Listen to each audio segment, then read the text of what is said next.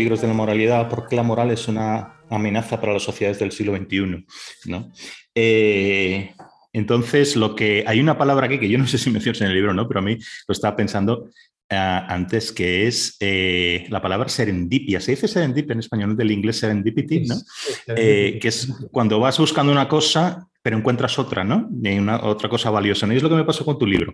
Yo leí por algún lado, este libro o este autor habla mucho del fenómeno woke, ¿no? y luego leí también una muy buena crítica y vi alguna, algunas cosas tuyas en Twitter, etcétera, y bueno, me lancé por ahí. Entonces, claro, al abrirlo ya te das cuenta en las primeras páginas que esto no solo va del fenómeno woke, ¿no? Sino que va de muchísimas otras cosas que son tremendamente valiosas, por, por, lo menos para mí lo eran, para después, que también hablas de, la, digamos, la tercera parte del libro, por decirlo así, número de páginas, ya hablas de estas cosas también, de la justicia social, la justicia crítica, todas estas cosas, y está, es muy interesante haber leído todo esto previamente, todo lo que cuentas previamente, empezando por el origen de la moralidad, eh, muy lejano, casi en la frontera entre los simios y los hombres, por decirlo así, vuelves continuamente a la naturaleza en ese sentido, ¿no? Los, em, fundamentos evolucionistas de la moral, el tribalismo, la división entre nosotros y ellos, la justicia social crítica, después ya el fenómeno woke. Todos estos temas son temas que a mí me, interesan mucho, ¿no? Y muy brevemente, ¿qué me lleva a interesarme por estas cosas personalmente, ¿no? Y ahora te preguntaré a ti por esto. Pues una cosa más de largo plazo es el observar la polarización creciente en las sociedades no en España, en las sociedades occidentales. Yo creo que esto es una cosa bastante universal, ¿no? Una polarización política, una polarización social y que yo creo que es, que es creciente, vamos. Eh, y luego una cuestión más, si quieres, de corto plazo o medio plazo, que es toda esta cuestión woke, ¿no? Que te decía, ¿no? El, estar trabajando durante muchos años en Canadá, eh, donde todo eso se experimenta de una forma mucho más radical o mucho más anterior, si quieres, a cómo se está experimentando en España, aunque ya está llegando, ya llevo un tiempo aquí instalada, ¿no? Em, y entonces esto que determinaba mis condiciones de trabajo en una universidad, digamos, como profesor, ¿no? Pues esto es lo que, lo que me llevó a, a pensar mucho más sobre estos temas porque era, digamos, mi día a día, ¿no? Entonces, a ti, concretamente, ¿qué te lleva a interesarte por todas estas cuestiones que desarrollas, que desarrollas en tu libro? Eh, sí, bueno, no lo cuento en la introducción, pero el, origen fundamental de esto está en que yo vivo en el País Vasco. ¿eh? Eh, bueno, estoy aquí ahora en, Algorta, en Guecho, un sitio muy bonito. Te recomiendo mm. que vengas por aquí a la orilla del mar. Está, está, está, muy bonito. precioso. Bueno, y entonces, pues bueno, viví todos los años del plomo que dicen de ETA, los años duros, etcétera. Tengo una cierta edad y a mí había una cosa que me chocaba mucho, que era que la visión normal que tenemos del bien, del mal, de lo moral, de lo bueno, de lo malo, es que la gente buena hace cosas buenas y la gente mala hace cosas malas. ¿no? Evidentemente ETA hacía asesinatos y pues bueno, una visión que para entender lo que pasaba era que esta gente era mala gente. ¿no?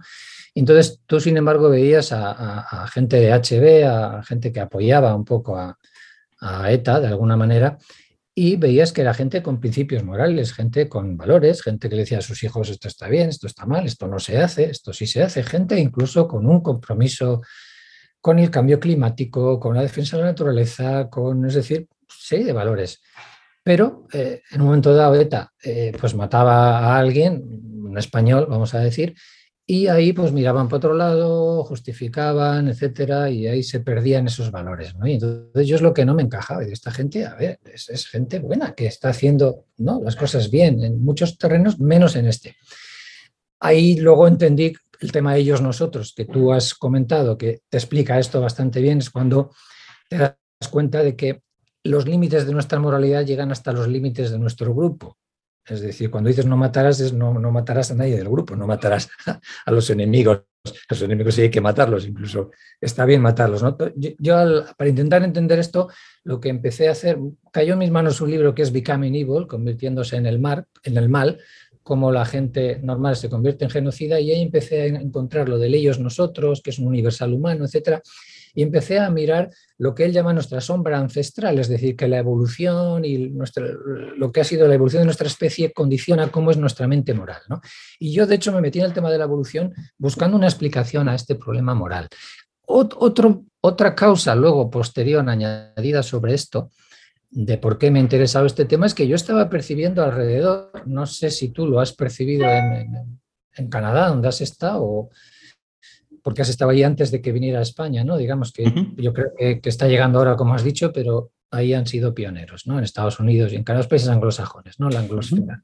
Yo estaba percibiendo en general, bueno, pues no tanto en mi medio, aquí en, España, sino en lo que leía, o en, Twitter, o en las redes sociales, o en fin, la literatura, en los libros, que, había una especie de espiral de virtud o de, o de calentamiento moral global, es decir, de que, de que había una hipermoralización, yo digo también en el libro, o sea, de que la moral estaba tomando un protagonismo bestial, precisamente en una época en la que somos más ateos, decías, cuando Dios muera todo va a estar permitido, y, y ahora Dios ha muerto y cada vez menos cosas están permitidas, te vas encontrando con que todos son, todo se ha moralizado, o sea, comer carne está mal, ir en avión está mal, ir en coche al trabajo está mal, tienes que ir en bici, o sea, si quieres ser virtuoso hoy en día, comparado con los tiempos católicos, aquí es que es mucho más complicado ser virtuoso hoy en día. Yo veía esa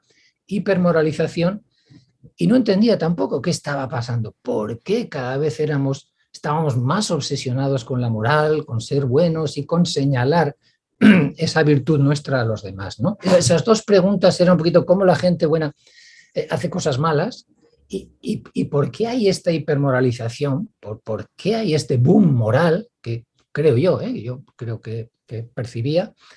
Ahora estaba viendo por ahí una noticia de un profesor de la universidad de no sé dónde que le han echado por unas relaciones consentidas que tuvo con una alumna en no sé qué año. No sé, o sea, está pasando hoy en día que tú dices algo con 14 años en Twitter o, haces algo con una novia con 16 años y cuando tienes 55 te, te examinan y, y, te vienen a echar del trabajo y a que, ¿me entiendes?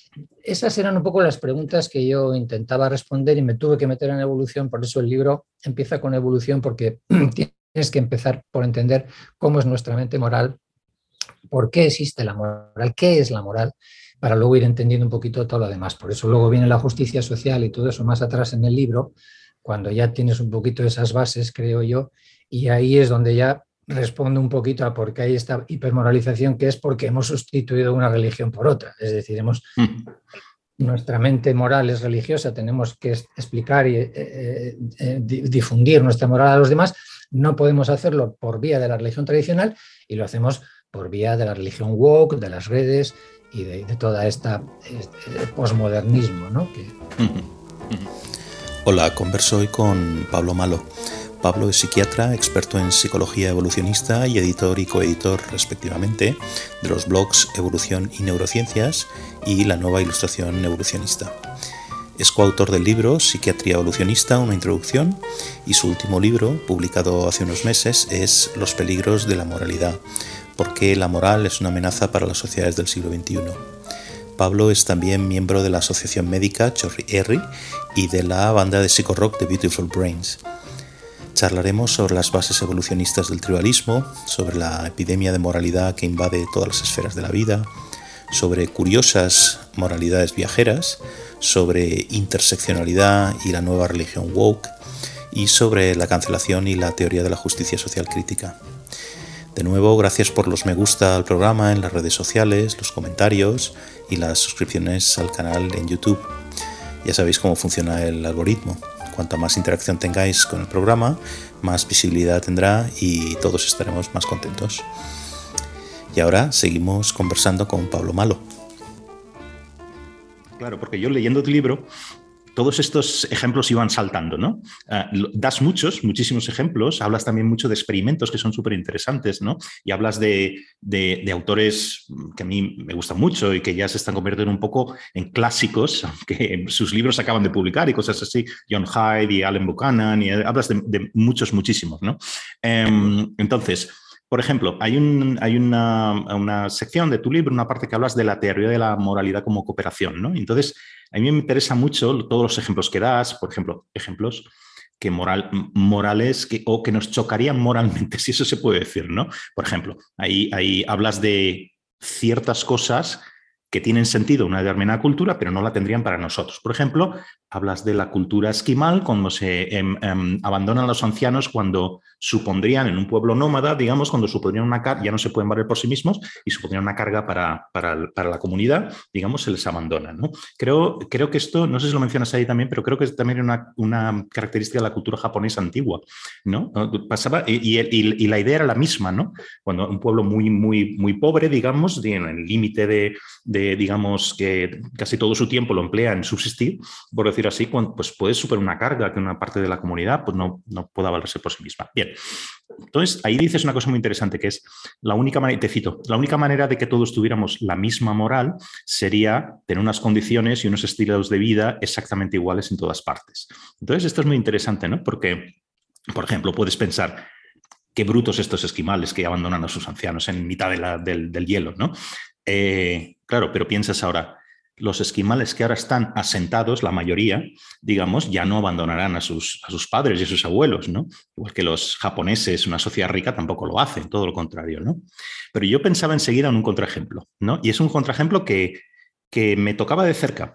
No sé cómo llamarlo, una moral viajera, digamos, que choca con un contexto, ¿no? Por ejemplo, en Vancouver, precisamente, ¿no? Eh, cuando yo estaba viviendo allí, eh, me encontré un día a una pareja que hacía tiempo que no veía. ¿no? Eh, y ella eh, estaba embarazada, yo no lo sabía, y bueno, pues haces las típicas preguntas, ¿no? Bueno, ya sabéis si es un niño o una niña, ¿no? No sé, algo así, ¿no? Debí preguntar. Y su respuesta me, me sorprende un poco, me dijeron, nos gustaría saberlo, pero no nos lo dicen, porque en, en British Columbia, que es la provincia donde está Vancouver, está prohibido que te digan el sexo de los hijos. Antes de los tres meses. ¿Por qué los tres meses? Porque hay, eh, por la ley de, digamos, la ley de aborto, de plazos y tal, eh, justo coincide con eso. Justo después, cuando lo sabes, ya no podrías, en su caso, abortar. ¿Por qué esto? ¿No? Pensaba en un país como Canadá, ¿no? Porque precisamente en esa zona de Canadá, ¿no? La, la población, especialmente en Vancouver, la población asiática, especialmente China y de India, es muy elevada. Y hay una prevalencia de abortos eh, en función del sexo. Si son niñas, suele haber mucho más aborto que suelen abortar las niñas, digamos, las familias. Entonces, por ahí va, la, por ahí va la, cuestión que te quería decir como ejemplo. ¿no? Eh, si tú piensas más allá, intentas separarte un poco de, digamos, el reparo moral que puedes tener sobre este, llámalo con ese aborto selectivo, no sé cómo, cómo llamarlo, ¿no? Entonces piensas, en, en, la China rural puede tener un cierto sentido, en una India rural también, el hecho de tener niñas en lugar de varones puede llevarte incluso a, que no puedas subsistir cuando seas mayor o, que los hijos no pueden trabajar o cosas así. Bien, en una sociedad rica donde estas familias han inmigrado, como Canadá, ¿qué sentido tiene seguir haciendo esto? Por eso te decía yo lo de la moral viajera. A mí me pareció una cuestión súper interesante. Entonces, ¿cómo se inserta todo esto en lo que explicas en el libro? Y perdona el rollo que estoy metiendo aquí, ¿no? pero, pero, a ver, ¿cómo lo ves? Oye, súper, súper interesante lo que comentas. Eh, no se me había ocurrido, pero imagino, a ver, una posible explicación podría ser que el estilo de vida asiático lo sigues manteniendo en Canadá. No sé si eso pasa en Canadá, pero aquí en Bilbao eh, los asiáticos, los chinos fundamentalmente, llevan su propia vida aparte, o sea, tienen sus propias pescaderías, sus propias costumbres. Eh. ¿Te puedo interrumpir, Pablo, con una cosa? Porque eso, eh, esto, es, Claro, claro. Y porque, muy, muy breve. Es más bonito que podamos intercambiar, ¿eh? Esto, yo tampoco, tengo, la verdad, quiero decir, vamos. no, pero que es, que este ejemplo a mí me, parece muy interesante. Que añadir a esto, luego lo vamos tratando. Sí, sí, sí. Pues esto lo pensé, lo pensé un momento. Que dice, cuando yo decía que, tiene, que puede tener que si te separas del reparo moral, ¿no? E intentas ver las cosas de una forma, ¿cómo podrías decir? Un enfoque antropológico, ¿no? Que decir, hasta hace muy poco en China no existe un estado de bienestar, no existe un sistema de pensiones eh, parangonable al que tenemos en Occidente, digamos. ¿no? Entonces, el hecho de tener una hija o tener un hijo, especialmente cuando había la política del hijo único, que ahora ya no está, digamos, supone la vida o la muerte, puede ser. ¿no? En fin, eh, lo, mismo, lo mismo para India, ¿no?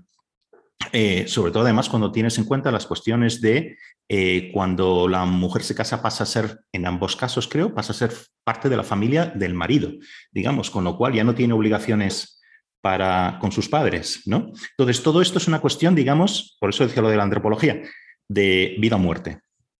No es el caso en Canadá, donde estas familias, su nivel de vida es muchísimo más elevado y además existe una cosa que se llama pensiones públicas, con lo cual no vas a depender de tus hijos para vivir cuando te tengas que jubilar. A esto es lo que me refería cuando digamos que podemos quitar el motivo subsistencia o el motivo económico, ¿no? Una, bueno, te decía, una primera hipótesis que, que se mantenga, por lo menos en parte, un estilo de vida. Imagino que no todos los asiáticos abortan hijas. ¿eh? Quiero decir que habrá gente de, claro, claro, eh, universitarios, etcétera, que, que, no siguen esas costumbres. Pero también podría haber ahí un aspecto que es el famoso, ¿cómo se llamaba aquello? La, aquella cosa del mono, lo de, lo, de, lo del mono que no, no, había que subirse a la escalera. ¿No sabes la historia esa del mono? De los monos. Cuéntanosla.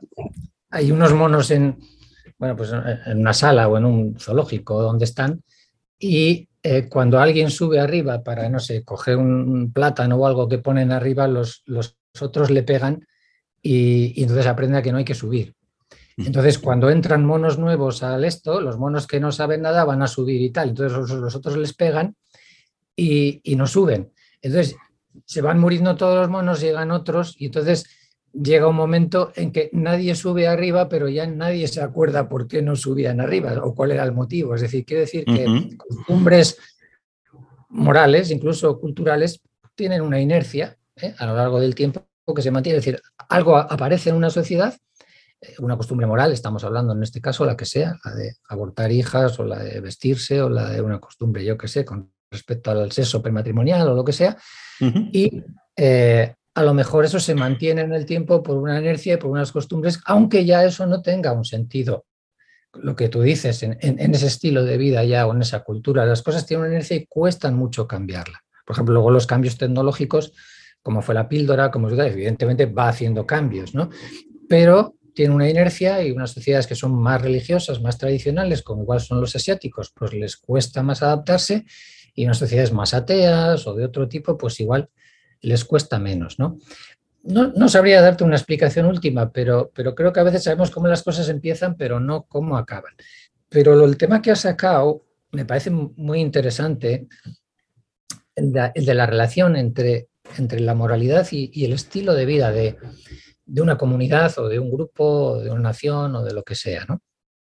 Creo que es muy interesante porque efectivamente, si queremos compartir y que todos tengamos la misma moral, tendríamos que igualar nuestro estilo de vida. Ya está pasando con la globalización y tal, y por eso tú has vivido en Canadá cosas wow que ahora están llegando aquí, etcétera, pero sigue siendo todo algo muy bueno dentro de Occidente y dentro de todavía los Wales, ¿no? Los, los uh -huh. unas minorías.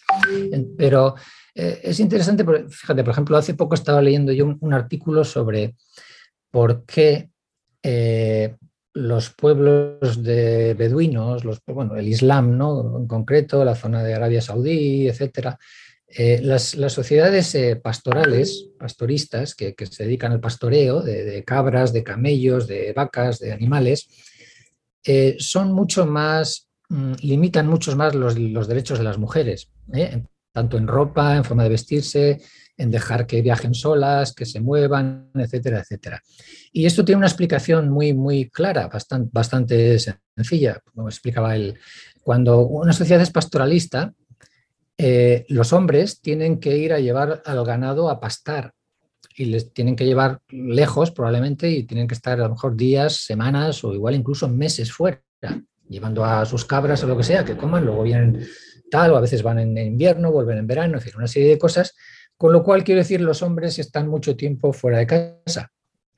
Con lo cual, el acuerdo que hay entre un hombre y una mujer eh, tiene que hacerse, o cuando vamos a colaborar, en este caso un hombre y una mujer, la colaboración en este medio es diferente, por ejemplo, una sociedad de cazadores-recolectores donde la mujer puede recolectar ella por su cuenta, no necesita tal, ¿me entiendes? Donde el estilo de vida es diferente. En ese sentido, entonces, el intercambio que hay entre hombres y mujeres, el tit for tat, es yo hago inversión parental, dice el hombre, yo invierto en mis hijos siempre y cuando tú me garantices que son mis hijos. Es decir, a cambio de, de una certeza de paternidad, de que seas fiel.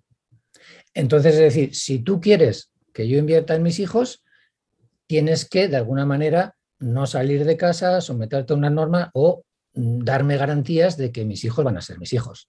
Y eh, esto a veces no se ve desde el lado de la mujer, pero a la mujer también le interesa señalar, oye, puedes ir tranquilo que yo te prometo que voy a ser fiel y tus hijos van a ser tus hijos. Es decir, también a la mujer le interesa señalar esa fidelidad al marido.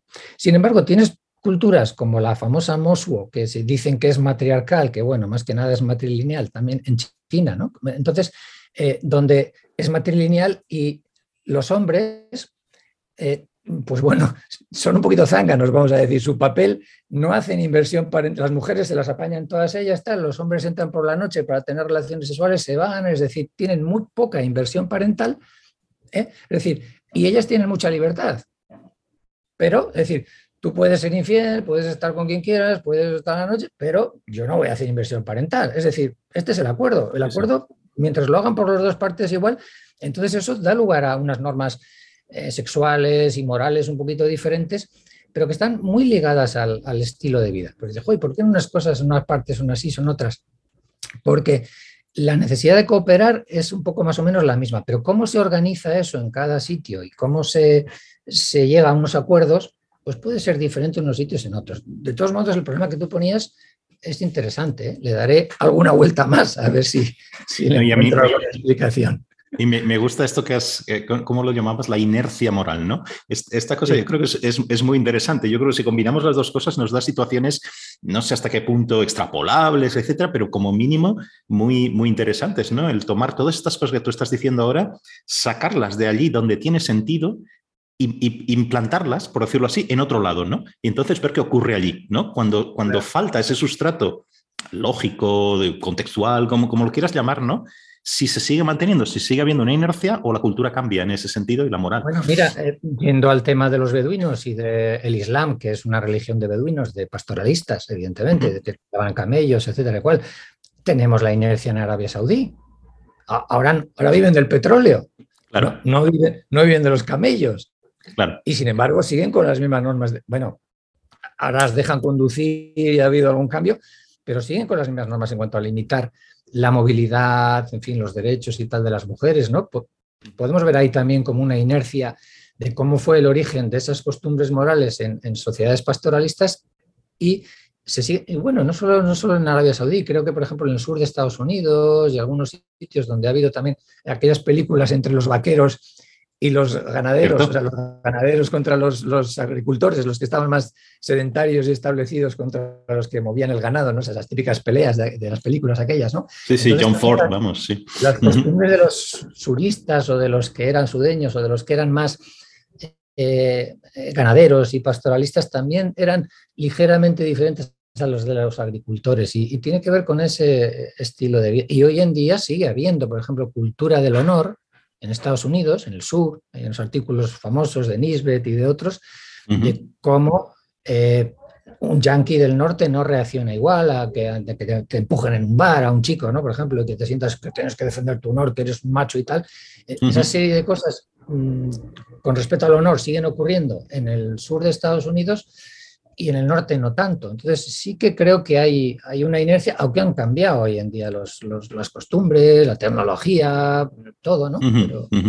Sí, sí. Ahora hablaremos también de esta, porque me interesa mucho esta mm, comparación también que haces o, mm, o, cuando hablas de, en el libro de la cultura del honor, la dignidad y el victimismo, ¿no? Pero ahora, ahora, ahora iremos esto y si me permite, seguimos saltando de una cosa a otra. Si quieres, otra cosa que me sugería mucho mm, el, el libro eh, es que, a ver, para mí, hasta ahora la, moral, si quieres, era para mí, eh, vamos a llamarlo, el último refugio, ¿no? Yo pensaba que dando buenos argumentos, eh, buenos argumentos, argumentos sólidos, ¿no? Para demandar, yo qué sé, cambios sociales, políticos, cualquier posición política que tú puedas tener en el, en el, en el debate público, ¿no? Y teniendo, esas, esas otras, ¿no? Teniendo en cuenta digamos, intentando evitar el sectarismo. ¿no? Entonces, teniendo en cuenta que vivimos en sociedades plurales que, y que se trata de convencer, no de imponer, etcétera, teniendo en cuenta todas estas cosas, bien, pues yo creía ya que ya está todo hecho. ¿no? Entonces, yo me situaba en una posición mejor que mis adversarios en el debate. ¿no? Entonces, después de leer tu libro, veo que esto no es exactamente así. ¿no? Entonces, eh, podemos decir que la moral es un arma de doble filo, que puede haber un exceso, como decías al principio, un exceso de moral, Y, eso que, yo creo que en castellano se llama cargarse de razones, ¿eh? también puede llevar a resultados dañinos, ¿no? Entonces, si ya no nos queda, estoy siendo un poquito irónico ¿no? con, esto, si ya no nos queda recurrir a la moral, a una buena eh, argumentación moral para nuestras posiciones políticas, por ejemplo, ¿cómo se resuelve este dilema? ¿Qué nos queda ahí? ¿no? La cuestión es que eso, que no somos tan racionales, ¿no? Como, como creemos, que somos más eh, racionalizadores. O sea, hay, hay todo un libro por ahí, El Enigma de la Razón, eh, que, va de eso, de que la razón no es, es para justificarnos, para dar justificaciones a posteriori de, cosas que hacemos de una manera más intuitiva. O, más Esto es lo que dice la tesis de Jonathan Hyde, por ejemplo, al que mencionas mucho en el libro. ¿no? Sí, sí, por ejemplo, eh, él y otros autores, eh, el tema de la moral tiene una relación muy, muy interesante, muy compleja con el tema de las emociones. O sea, la moral es que es casi una emoción. ¿eh? Porque siempre hemos visto la moral en Occidente como que los razonamientos morales, los juicios morales era eso, e-, era pensar, era dar argumentos, era dar razones. Un, autor famoso es Colbert, ¿eh? que, habla de esto, de que los juicios, los razonamientos morales. Y claro, viene, viene Haidt y, y, se carga todo esto, ¿no? De cómo, de cómo vemos una situación, ¿no? los famosos dilemas de, los tranvías, o los ejemplos que pone Hyde de, los hermanos que tienen una relación sexual y por qué está mal. Y tú ves que está mal, pero no sabes por qué, y luego buscas una explicación. Pues es como una emoción. Y nos mueve la moral de una manera bestial. O sea, no es que tú veas que algo está mal y tal, y ya, pues eso está mal, lo analizo, si 2 más 2, 4, va, está mal. No, no, es que te hierve la sangre. Es que cuando algo va contra tu, tus creencias morales o tus convicciones morales, wow, es que, es que eso es radiactivo, es, algo que, nos mueve mucho, que nos moviliza mucho. Entonces, eso quiere decir que, que, hay una relación muy, muy importante con, con las emociones y que en buena medida la, moral es algo, es casi, casi podríamos decir una especie de emoción, ¿eh? como es el miedo, la ira, el no sé qué, es decir, que es algo, algo como muy, muy ancestral y muy, muy intuitivo y muy instintivo, ¿no? que, que, viene de dentro. Lo que ocurre a la hora de soluciones, que yo también en el libro al final dices, pero claro, al final no te queda otra que intentar recurrir a la razón. Yo, yo cuando intento que, no nos dejemos arrastrar por, por estas emociones morales, esta indignación moral y este tirarse al cuello del otro, porque cuando tú ves para ti algo está bien o está mal, para ti eso es objetivo, es, es como 2 más 2 igual a 4, es algo que lo tienes clarísimo. Entonces, para que no hagamos eso, claro, yo al final no, no puedo recurrir a emociones, tengo que decir, oye, pararos a pensar, reflexiona un poquito, tengo que apelar a la razón, tengo que intentar que la razón por lo menos sea consciente de que hay un problema ahí a ver si nos podemos frenar, nos podemos autocontrolar un poquito. Es muy difícil y, y, no va a poder ser y estamos viendo ahora alrededor continuamente cómo sigue disparada la moral, pues en todo, en el tema COVID, en el tema Ucrania, en todos los problemas ahora son morales, todo lo estamos convirtiendo en un tema de buenos y malos y se acabó la discusión. Entonces, no queda otra que apelar a la razón. No, no va a servir como te dices, no, yo te doy razón, está, tú vas a aceptarlas. Sabemos que no, porque, porque por tu estilo de vida, por dónde te encuentras, por la educación que has tenido, tú estás en otro mundo moral y ya te puedo decir, no sé, coge el tema del aborto, coge el que tema, es imposible que nos vayamos a, o el tema woke que estabas diciendo, pues me voy a poner yo a hablar ahora con un woke y va a ser imposible, o sea, no nos vamos a poder entender porque no pisamos un terreno común. Él está en Marte y yo estoy en la Tierra, o él está pisando otro sitio. Entonces, para poder hablar con alguien y llegar a acuerdos, tú tienes que pisar un cierto terreno común, en un 80, en un 90%, en un 70%. Si solo compartes un 10% de, de superficie que pisas con alguien, amigo, yo creo que ahí es mejor dejarlo y que cada uno siga su camino porque no vas a, a poder hacer nada, ¿no? Pero no queda otra que apelar a la, a la razón, o por lo menos yo no veo otra vía, no sé qué podemos hacer. Porque incluso esa apelación a la razón, mm, no así, pero en sus múltiples formas de apelar a la razón, o incluso apelar a algo que parece muy razonable, por otra parte, que es apelar a un lenguaje común, esto mismo el woke te diría que esto oculta tu voluntad de imponer tu discurso, tu, tu poder, como empiezan las cuestiones ad hominem, ¿no? hombre blanco, tal, tal, tal, tal, todas estas historias que ahora hablaremos también, interseccionalidad de todas estas historias, ¿no? Pero quiero decir, es que cuando, ni si, cuando siquiera la apelación a, a tener un lenguaje común se convierte en una muestra de tu maldad, porque tú quieres imponer, digamos, ¿no? Eh, que nos queda, es que es mucho, mucho peor, que es que no es que se rechace la posibilidad de la razón, es que se rechaza la posibilidad de aquello proto-razonable, me lo estoy inventando el término, aquello que nos permite ver si podemos eh, entrar en un diálogo razonable, ¿no? Claro, eh, con el tema woke lo que está pasando es que, eh, si te fijas, los woke ni debaten, no, no, no se van a poner a debatir contigo. No sé si conoces un, un autor que a mí me gusta mucho, un chico muy joven, Coleman Hughes, que es... es sí, hablado, lo conozco personalmente, digamos. Además, muy pensador, a mí me gusta mucho, es un hombre, a mí me parece un hombre muy razonable y tal, pues este... Pura razón. sí, sí. Pura razón, me parece un hombre con unos conocimientos terribles para la edad que tiene, me parece, me parece un, un, intelectual, un pensador que con sí, joven que no sé, tiene 24 25 años. Sí, acaba de terminar, acabó el año pasado la carrera. La carrera. Y este hombre ha, ha, ha retado a, a, un debate a Abraham Kendi, ¿eh? ya sabes, el famoso sí, sí.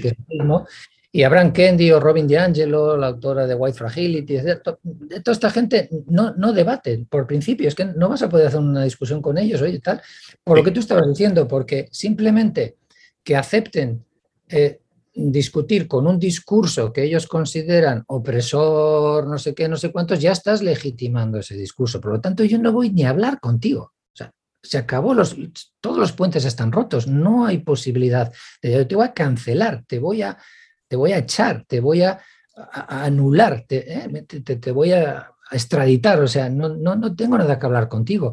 Esto es el fin de todo lo que nosotros habíamos pensado antes desde la ilustración, ¿no? Y desde la razón y desde lo que es el debate político, que es otra cosa que trato en el libro, es que esto se carga sí, sí. la democracia. Es decir, creo que esta moralización de para la política es terrible, porque si en la política ya hay buenos y malos y tu postura es la mala, es el demonio, y yo no puedo ni siquiera hablar, no, no ya que lleguemos a acuerdo, a compromisos, yo cedo 10 puntos para... Es que, es que eso es, eso es, eso es yuyu, eso es Satanás, ¿cómo claro, voy a ceder? Claro. No, es ceder, no es que llegue a un compromiso ceda, es que no puedo ni hablar contigo. ¿Cómo voy a hablar con un opresor, un nazi, un Satanás que está haciendo que el mundo sea horrible y tal, eres el demonio, no, no puedo hablar contigo, ¿no? Es un poco lo, lo que decías, se está rompiendo la posibilidad de, de un debate, ¿no?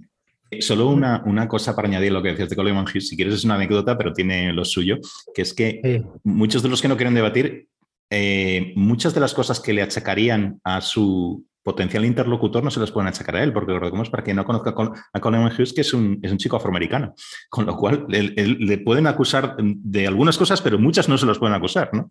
Les descoloca no, todo.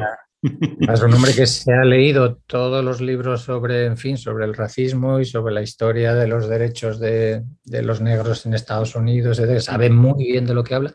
Declaró en el Congreso, no sé si te acuerdas. Sí, sí, sí, sí, acuerdo bien. Acerca de qué fue, estuvo también declarando, pues de, yo creo que de este tema, del tema del racismo y tal. Yo creo que fue una de Con 22 años, 23 sí, años, sí, sí. estaba el hombre con una entereza y un, su podcast y eso lo sigue mucha gente también. Y, sí, sí, sí, sí. También hace música y otras cosas. Es, un, es un magnífico músico, es un magnífico músico. Yo estoy hablando con él de música y es, es un músico de jazz de...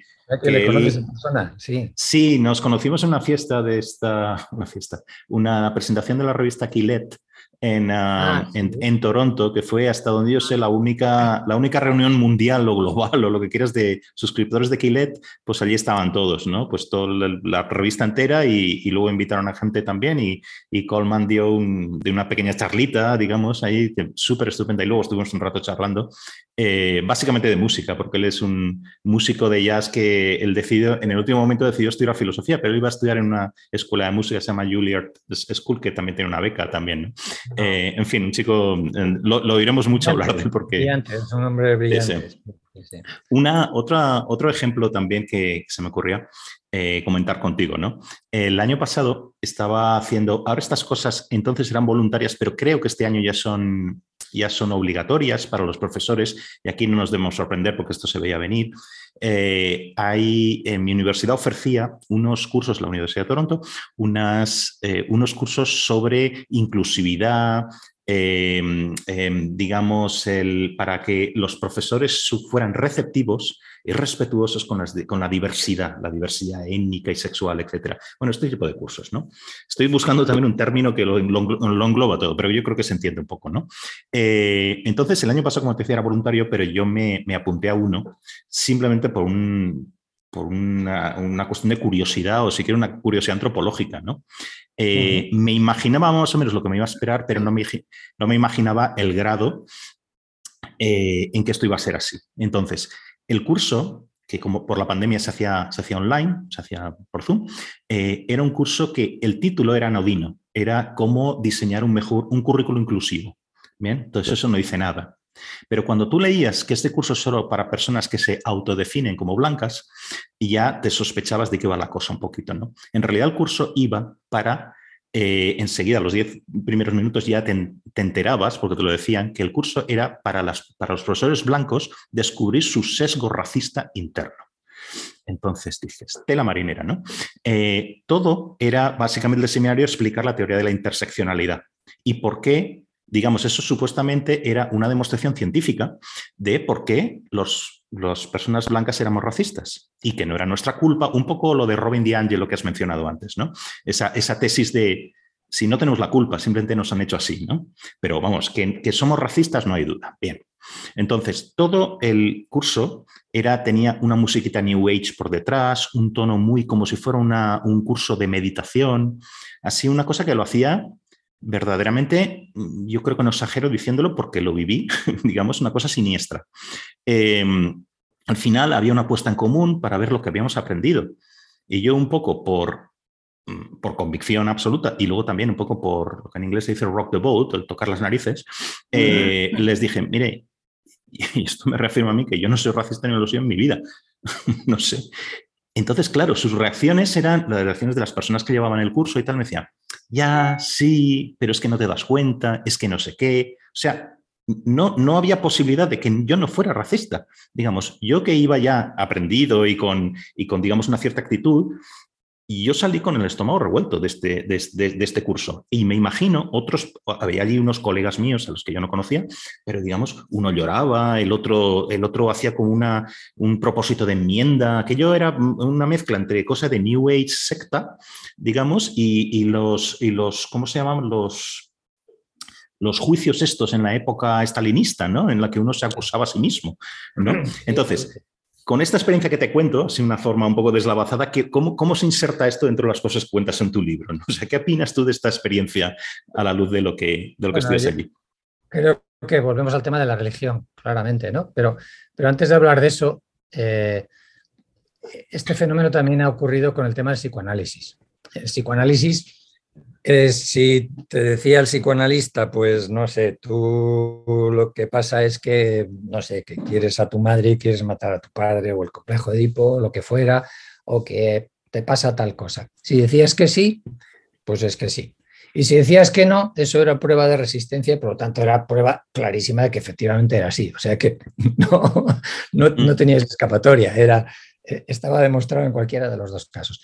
Pero yo creo que todo esto que estamos viviendo vuelve a ser un fenómeno religioso. Creo que estamos otra vez hablando. Hoy he tuiteado una cosa sobre un artículo que he visto por ahí, efectivamente, donde alguien decía que estas manifestaciones de, de DEI o de DAI, ¿no? de Diversity, Equity, Inclusion y tal, que lo que tú decías, tú has estado en la universidad y lo sabes mejor, ahora para que te den una beca tienes que poner cómo afecta a la Equity, Inclusion y Diversity tu programa, qué piensas hacer, no sé qué y, para entrar en las universidades, para, para todo, ¿no? para todo tipo de cosas. Y, bueno, es lo mismo un poco que los dogmas religiosos. De, de, antiguamente tú tienes que demostrar que eras un buen católico, un buen cristiano, un buen no sé qué, ¿no? Es decir, son, son dogmas religiosos. El, el, el, ser blanco pues se ha convertido en el pecado original, o sea, hay un pecado que tú heredas encimamente. volvemos al catolicismo, tú heredas de Adán y Eva el, pecado original del paraíso, aquí tú lo heredas de, de los que han sido ya sea, nos cargamos toda la visión eh, individual del ser humano, los derechos humanos individuales, el no juzgar a nadie por el grupo al que pertenece. Yo, ¿por qué voy a ser responsable de lo que haya hecho alguien que tiene un color parecido al mío o que tiene un sexo parecido al mío o el que tiene... Ahora no, tú, tú eres responsable de lo que ha hecho algún blanco no sé dónde o yo como hombre, si un hombre ha matado a no sé quién, resulta que yo como hombre tengo culpa o no sé, quiero decir, estamos otra vez juzgando a la gente por el grupo étnico, sexual, religioso, no sé, nacionalista. Estamos viendo ahora el tema de Rusia, cómo a los rusos, no sé, no les dejan competir en maratones y tal, pues porque como Putin es malo, todos los rusos son malos, es decir, estamos juzgando a la gente y los derechos humanos son individuales. Tú no, sé, eso habíamos quedado, ¿eh? quiero decir, igual ahora hay que cambiarlos, los, habrá que reescribirlos, que ya son viejos del 48, creo, ¿no? Y entonces era, tú no puedes discriminar a nadie por el grupo al que pertenece al momento, pues tú estabas comentando que eres blanco, o sea, bueno, tú eres culpable de todo, no sé qué, arrepiéntete y, eso, y, bueno, saca tus demonios, llora, no sé qué, son esas ceremonias de vudú. Y era así, era exactamente así, era exactamente así. es para flipar, estamos volviendo a cosas que casi son medievales, o sea, es que estamos viviendo, no sé, como un regreso a la Edad Media o a exorcismos, a cazas de brujas y a y a, volver a, demostrar tu fe ante tribunales y ante... la pureza de sangre, la pureza de sangre. Sí, sí, volvemos a la Edad Media, ¿no? Es, yo creo que es como podemos entenderlo, y es, esta nueva religión que, es que, vuelvo a eso, que es que el ser humano es, es una criatura moral, y nosotros pensábamos que, que la moralidad venía de Dios, y que cuando Dios faltara no íbamos a ser morales, y es al revés. O sea, como somos morales, nosotros hemos creado a Dios. O sea, eso está claro. Entonces, si nos quitan a Dios del panorama, es igual, nosotros vamos a seguir siendo, llama morales o religiosos, o esa mente nuestra moral religiosa sigue funcionando. Y se está manifestando en todas estas cosas que tú has contado ahora, por ejemplo, en este curso, o, todas las cosas que estamos viviendo eh, a nuestro alrededor, lo que te decía yo con los rusos, con lo tal, es decir, nuestra mente moral, aunque hayamos quitado a Dios y Dios haya muerto y le hayamos matado y estas cosas, estaba dentro de nosotros. O sea, lo estamos sustituyendo por, como decía Chesterton, cuando se deja de creer en Dios, se, empieza a creer en casi cualquier cosa. ¿no? Y, esto es un sustituto, un sucedáneo de la, de la religión, yo creo, claramente. Los fenómenos religiosos que estamos viendo pues es que es así, es que la gente se ha puesto de rodillas cuando los temas de George Floyd, los senadores, la gente se lavaba los pies, los blancos o los negros, como, como el Papa lava los, como signo de perdón, la gente se está autoflagelando en reuniones de... Es decir, toda la simbología religiosa eh, de todo esto yo, yo creo que es, muy, muy evidente como para no verla, ¿no? Y otra cosa que, yo creo, no sé si estarás de acuerdo, eh, que vuela por los aires cuando esta ideología de la justicia social lo invade todo, es la idea de la intención, de la voluntad, ¿no? Por ejemplo, la voluntad del sujeto no importa, solo vale la experiencia o supuesta experiencia de la víctima o supuesta víctima, perdona que líe tanto el, lenguaje aquí. Eh, por ejemplo, yo creo, no sé si, si, tienes el ejemplo, comentas el ejemplo en tu libro ahora, pero recuerdo, fue hace no tanto, hace un par de años o algo así, el, despido de aquel redactor del New York Times eh, que en un, creo que era un redactor jefe de ciencia o de lo que fuera, ¿no? Eh, que esta persona, diez años antes, lo que hablábamos al principio, ¿no? Diez años antes se había en, un grupo discutiendo con un grupo de adolescentes a los que se había llevado a un viaje a Perú o algo así. Eh, o sea, algo totalmente desconectado de su trabajo de ahora, ¿no? Pues alguien, uno de estos chicos, eh, había utilizado, describiendo su propia experiencia o que alguien lo había insultado, ya utilizando una palabra que es absolutamente tabú en el mundo, digamos, de Estados Unidos o de, o de Canadá, que es la palabra nigger, ¿eh? negro. ¿no? Eh, entonces, comentando este, este redactor, que entonces no era ni periodista ni nada, simplemente pues, un monitor de, con estos chicos, hablaba de esa experiencia o él utilizaba la palabra también, discutiendo, bueno, pues lo que estuvieran hablando en ese momento, alguien sacó esta, esta anécdota, ya no sé ni cómo llamarlo, anécdota o suceso, acontecimiento, diez años después, cuando trabajaba en el New York Times, y lo echan a la calle.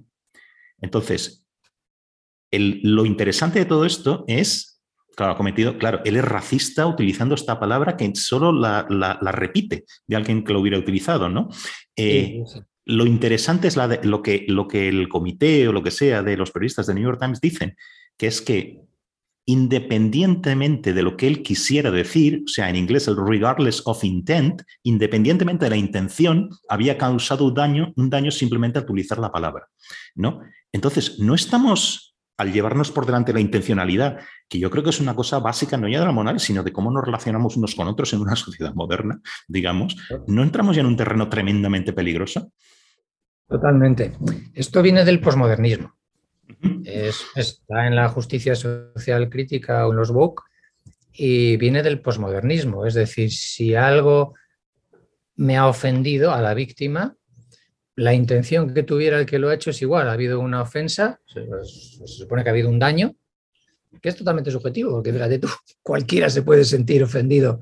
Absolutamente. ¿eh? Por, cualquier cosa que tú digas o no que pues yo también puedo sentir ofendido y si yo, como subjetivo, es que yo estoy ofendido. Entonces, como la persona ha sufrido un daño, supuestamente, o dice que lo ha sufrido, se siente ofendido, eso ha sido un daño. Que tú tuvieras intención o no de hacerlo, ya pasa a ser eh, secundario, o sea, no tiene ningún...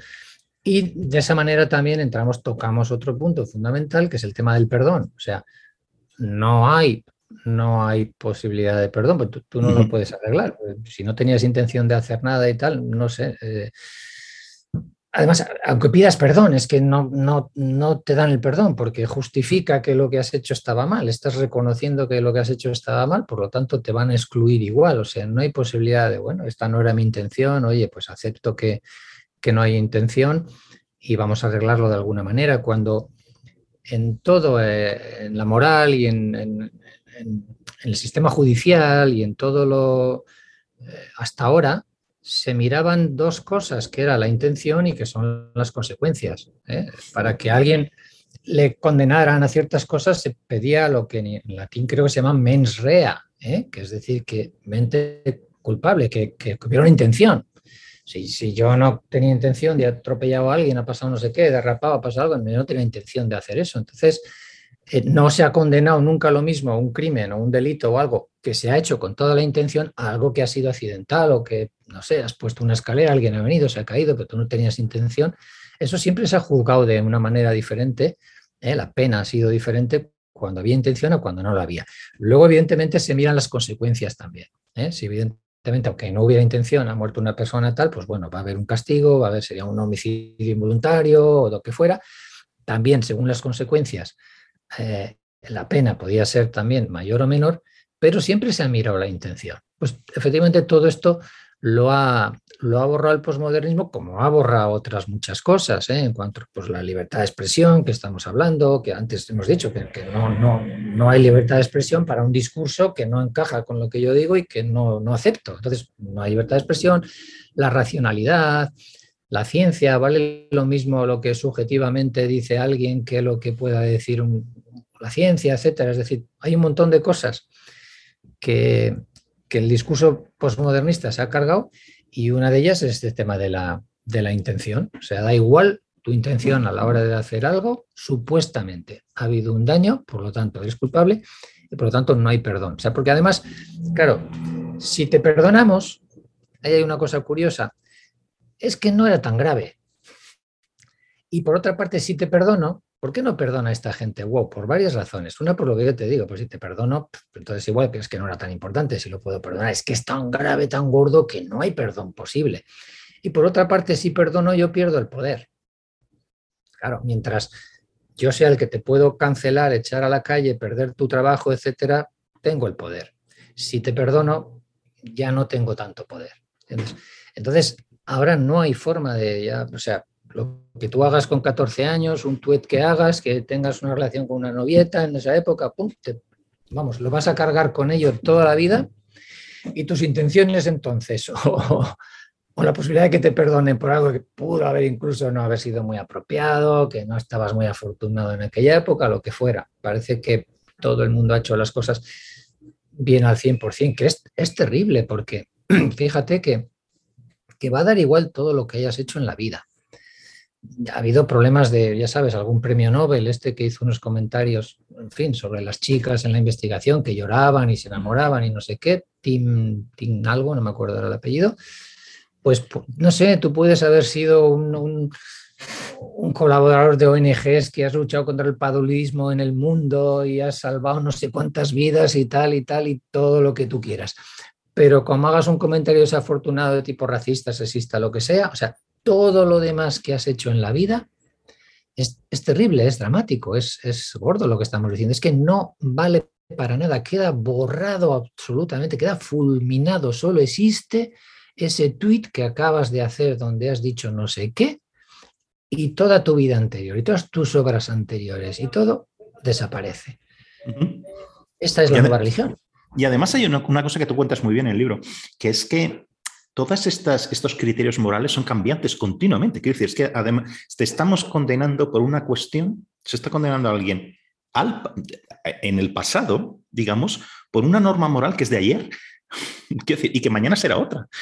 Y esto lo cuentas muy, muy bien en, el libro, ¿no? Entonces, esto, esto ya llega a un, terreno de, de, Orwell, ¿no? Una cosa orwelliana, de que, o, si quieres de Kafka, que casi sería mejor, ¿no? De, de qué me acusan? Pues nadie te lo va a decir, porque, claro, es que nadie lo sabe, porque esto cambia hoy y cambia mañana, ¿no? Y todo se va a aplicar ah, con retroactividad, ¿no? Y, no sé, los Go se piensan que, los valores morales que tenemos ahora eh, van a ser así per secula seculorum se creen que a ellos no les van a juzgar los de dentro de 100 años por cosas que podemos estar haciendo o diciendo ahora. Evidentemente, creo que cambiarán y que, que, se criticarán cosas ahora de nuestra época o de la época de ellos, de los woke o de lo que sea. Pero aquí se da una paradoja que es muy interesante, Paco, que es que se, se, se condena lo que ha ocurrido hace 500 años en el tiempo que, era otro estilo de vida que hablábamos antes, de otro costumbre de la trata, pero fíjate que, que, no se condena a veces lo que ocurre 500 kilómetros más allá, en el espacio. Fíjate en eso, ¿eh? es decir, en el tiempo, si jugamos a tratas cuando yo que sé, los griegos no tienen nada que ver con nuestra cultura hoy en día, bueno, algo sí que ver, pero en cantidad de aspectos nada, pero sin embargo, lo que hay 500 kilómetros allá quiere decir, cuando es otra cultura, llámala la musulmana, la no sé qué, la tal. No, no, no. Y ahí, por ejemplo, yo qué sé, tratan mal a los, homosexuales, a las mujeres, a lo que sea.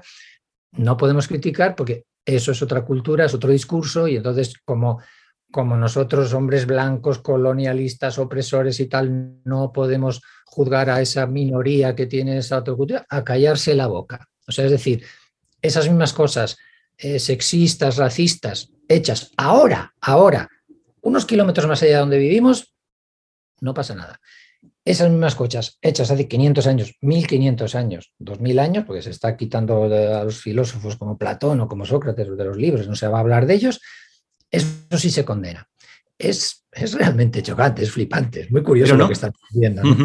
Pero ¿no piensas también un poco que esto podríamos ponerlo en términos de, a ver, vamos a abrir un poco el foco? Eh, mm. Los realmente que son, como se dice en inglés, muy vocal, muy, muy ruidosos, ¿no? Mm. Eh, digamos, de estos activistas o corradicales, llámalo como quieras, ¿no? Realmente en, números son muy poquitos. Eh, la gran mayoría es la mayoría, pues ni se moja ni nada, y esto vale para muchísimos grupos, para la población general, para los alumnos de una universidad, etcétera, que parece que todos salgan ahí como si fuera la revolución de la toma de la Bastilla, pero la mayoría pues están a lo suyo, a tratar de sacar sus créditos y a licenciarse o lo que sea.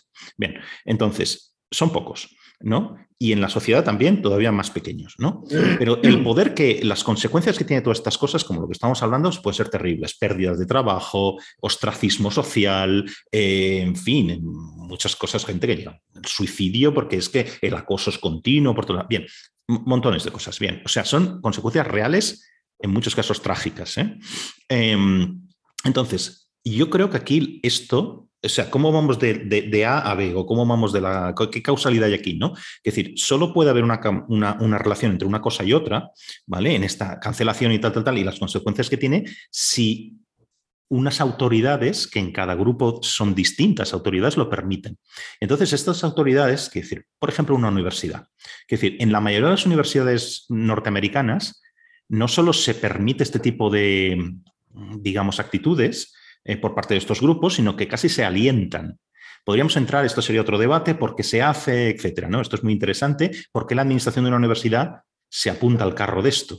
Y aquí yo creo que esto tendría que ver con, el, con este, la exhibición moralista, ¿no? De la que tú también hablas también, ¿no? Pero bueno, y yo creo, hasta, hasta donde yo sé, seguro habrá otros casos, solo ha habido una gran universidad, esta es de Ivy League, mm, en que la universidad como tal, como institución, se haya posicionado diciendo, eh, vamos a ver, señores que protestan, la universidad es un lugar donde se confrontan ideas y donde es un lugar del, free speech, ¿no? En la libertad de expresión, etcétera, y esta es la base. Chicago, ¿no? Chicago, exacto. Eso es lo que debe decir, ¿no? Que fue el rector y tal. De momento va así, hasta que no cambie el equipo rectoral o de allí, ¿no? Pero todas las demás, digamos, se han puesto de, perfil o, esto incluso lo fomenta y lo fomentan con dinero, etcétera, ¿no? Entonces, donde yo voy es que si las autoridades políticas, universitarias, administrativas, etcétera, se plantaran frente a esto, ¿Vale? Dijeron, oiga, ustedes de aquí que están protestando muy bien, justicia social, etcétera. Pero mira, lo mejor que pueden hacer ustedes es aprovechar, un poco como lo decía Jonathan Hyde, ¿no? que le leí. Eh, aprovechen sus cuatro años de universidad, que, son ustedes ciertamente privilegiados cuando comparados con el resto de la, sociedad.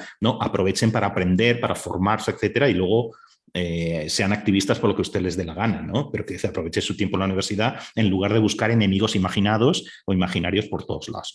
Pero entonces, como no hay un freno, eh, y la mayoría o se pone de perfil o lo fomenta, por eso tenemos estas consecuencias, porque en teoría son una minoría, ¿no? No, no, no sé, estoy intentando un poco a la vez, lo voy pensando, a la vez que lo voy diciendo, ¿no? Sí, eh, a ver, este es un problema muy interesante, yo tampoco tengo la solución, pero habría mm. varias cosas que podemos mirar aquí, ¿no? Eh, eh, eso me dice mucha gente a mí, ¿no? Yo, por ejemplo, en el tema del feminismo hablo con muchas mujeres de mi entorno y me dice, pero Pablo, si es que la mayoría de las mujeres no pensamos así. Exacto. pero, pero digamos, la mayoría de las mujeres o el feminismo mayoritario, que no es feminismo queer o feminismo posmodernista este o de género, como quiero llamarlo, este último, sí. Eh, pero, claro, pero las mayorías callan. Las que son más vocal, como tú dices, y, las que llevan la iniciativa son, son las, las, de ideología queer y la posmodernista. Y eh, los movimientos sociales los, los hacen. Yo, creo que hay algunos trabajos por ahí, estudios y, y el del cisne negro, no me sale ahora el nombre. El autor del cisne negro. Ah, el ¿Cómo se llama? Ahora no me viene el nombre. A mí tampoco, pero ya saldrá. Luego he escrito de cómo incluso yo creo que está cuantificado aproximadamente un 5%, ¿eh? no llega ni a, ni a eso, eh, igual un 10% o un 5% de... Es, con eso es necesario, es suficiente para hacer un cambio social. Con un 5 o 10%, no me acuerdo la cifra exacta, De, una minoría comprometida y, activa en un tema, porque la mayoría les va a dejar hacer es decir, si tú te implicas en un tema y apuestas fuerte y lanzas un órdago, como se dice, ¿no? La mayoría de la gente pues, quiere llevar a sus hijos al colegio, vivir tranquilo, ir de vacaciones y no, va a invertir el tiempo y el esfuerzo que un activista político va a invertir. Por lo tanto, les dejas hacer. Y el que calla otorga. Es decir, eso, eso pues, pues eso por un lado. Por otro lado, está el tema de que el poder moral es un poder bestial. Yo cada vez estoy más convencido de que es más fuerte, más importante que el poder económico, fíjate lo que te digo, que el poder político como tal directamente. Ahora podríamos hablar un poquito de la relación entre moral y política, ¿no? entre el poder político y el moral. Es decir, si tú consigues el poder moral, si tú consigues la supremacía moral, has ganado. O sea, lo que no sé es cómo se consigue esa supremacía moral, ¿vale? No sé lo que tú estabas explicando, cómo en cierto momento se impuso en la, universidad ¿no? anglosajona, americana y canadiense, se impuso esta ideología woke o esta forma de, ver las cosas. No sabría decir exactamente por qué triunfó, por qué ha triunfado de una manera tan, tan rápida, pero en el momento en que ya esa minoría se considera que que, tiene el poder moral, que, que tiene una superioridad moral, de que, lo que ellos creen es lo moralmente superior, entonces estás perdido, tú te callas porque tú no quieres ser el malo. En el momento en que alguien te está diciendo bueno y malo, y tú dices, es que tal, malo, yo no voy a decir nada, yo no quiero ser el malo de la película, nadie quiere ser el malo. El poder moral, o sea, nadie, y cuando te digo nadie, te digo ni Google, ni Apple, ni, ni nadie. O sea, esos se han tenido que rendir ante cosas y pedir perdón y ya pueden tener un poder económico de la hostia, como la hayan metido mal o lo hayan cagado en un tema de sexismo, de racismo, no sé qué, a pedir perdón y agachar las orejas. Es decir, y te pueden venir cuatro activistas y te, te están poniendo de rodillas a, un imperio económico. ¿eh? Quiero decir que... Y entonces, ¿qué ocurre? Es como que tú tienes que buscar a veces un nicho moral. Hay como una pelea por ir evolucionando moralmente y por conseguir nuevos nichos morales que te den la supremacía, que te den el poder, el poder moral que luego se traduce en político, porque están las dos cosas relacionadas. Por ejemplo, quiero decir, si, si nosotros hablamos de la esclavitud y estamos de acuerdo todos en que la esclavitud está mal, pues yo como partido político no me puedo diferenciar del tuyo o no puedo buscarme un nicho, no puedo, no puedo tener un programa diferente o no puedo ir a ningún sitio diferente. Estamos todos de acuerdo en eso, tema cerrado. ¿Qué tengo que hacer? Tengo que dar una vuelta de tuerca más, tengo que ir buscando temas y nichos en los que yo me diferencie de ti. Entonces, ¿dónde vamos? Al tema del feminismo, al tema del trans, y entonces busco temas trans donde tal para que eh, yo con los pronombres, con el no sé qué, con el que jueguen, con el que participen en el deporte, que no sé qué, estoy teniendo unas ideas morales y unas ideas morales diferentes a las tuyas y, te estoy, y me estoy diferenciando de ti. Te estoy diciendo, tú eres de derechas, eres de los viejos, que crees que no, quieres acabar con los trans y yo quiero tal, y ya me estoy poniendo en una posición de, superioridad moral. Y en el momento en que yo llego a un punto, no sé cuándo, cómo, qué porcentaje es necesario, pero cuando alguien ya da ese salto a, tener la superioridad moral, eh, ahí ya se acabó y no es, no es cuestión de número exactamente. Yo creo que aquí hay un problema también de que las élites, de alguna manera, eh, buscan diferenciarse del resto y, están buscando eso, mm, puntos morales o creencias morales o nichos morales con los que echar a rivales, con los que quedarse ellos con la, con la superioridad moral en la, en la sociedad y decir ellos, llevar la batuta de quién es el bueno y quién es el malo, que el que decide quién es el bueno y quién es el malo. Antes era la religión, era el Papa, eran los reyes, era, ¿me entiendes? Y, los reyes tenían que estar bien con el Papa y tal, porque su poder venía del Papa, que les, que les, les eh, eh, autentificaba moralmente. les, eh, ayer leía de no sé qué, qué, rey fue, no sé si era Francisco algo de Francia, que no sé qué hizo y al final tuvo que ir luego a pedirle al Papa perdón y el Papa le hizo esperar en el frío tres o cuatro días ahí pasándolo mal hasta que, hasta que luego le perdonó. Ese papel del Papa ahora lo están haciendo los activistas trans, por ejemplo,